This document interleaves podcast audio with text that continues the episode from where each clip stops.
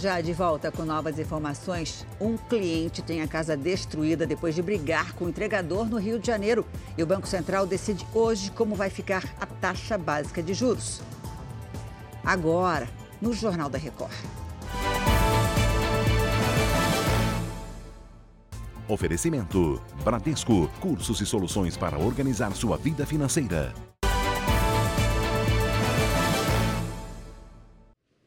Um homem teve a casa destruída depois de uma confusão na entrega de uma encomenda. Oi, Pedro Paulo, filho de volta aí ao vivo do Rio de Janeiro. Conta pra gente qual foi o motivo da briga. Olha, Janine, tudo teria acontecido após o entregador ter sido agredido pelo cliente por conta da demora na entrega. Depois desse ocorrido, outros motoboys se revoltaram com a situação e vandalizaram a casa desse homem. Fogos de artifício e pedras foram arremessados contra a residência. O portão foi destruído e estilhaços de vidro ficaram espalhados pelo local. A Polícia Civil foi chamada e um agente chegou a disparar contra o pneu da moto de um dos entregadores que tentou fugir. Bom, mesmo diante de toda essa confusão, ninguém foi preso. Janine. Obrigada, querido. Bom trabalho aí para você. O presidente Lula confirmou hoje que o novo chefe do Gabinete de Segurança Institucional é o general Marcos Antônio Amaro. Oi, Mara, ele já assume Oi, Janine, assume imediatamente. O anúncio foi confirmado em reunião entre o presidente Lula e o ministro da Defesa, José Múcio Monteiro. O próprio general Amaro estava presente no encontro. Ele atuou na segurança da ex-presidente Dilma Rousseff. Amaro substitui o ex-ministro Gonçalves Dias, que pediu demissão do cargo após a divulgação de imagens do circuito de segurança do Palácio do Planalto no dia, no dia dos ataques aos prédios dos três poderes, no dia 8 de janeiro. É com você, Janine. Obrigada, Mara.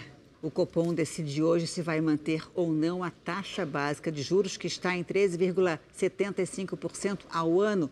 Felipe Brandão, boa tarde para você. O que, que dizem os economistas?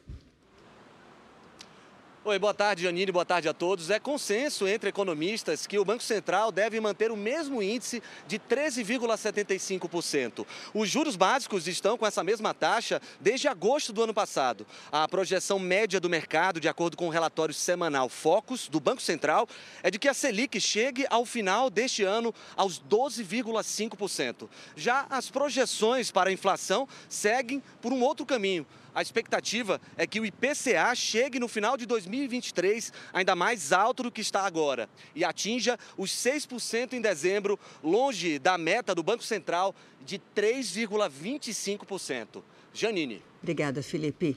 A Rússia acusou a Ucrânia de tentar matar o presidente Vladimir Putin com um ataque de drones ao Kremlin.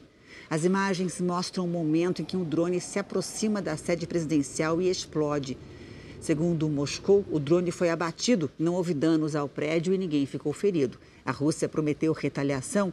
Em visita à Finlândia, o presidente Zelensky da Ucrânia negou a participação no suposto ataque. Chegar ao fim esta edição, continue o combate com Cidade Alerta, se cuida e a gente se vê amanhã.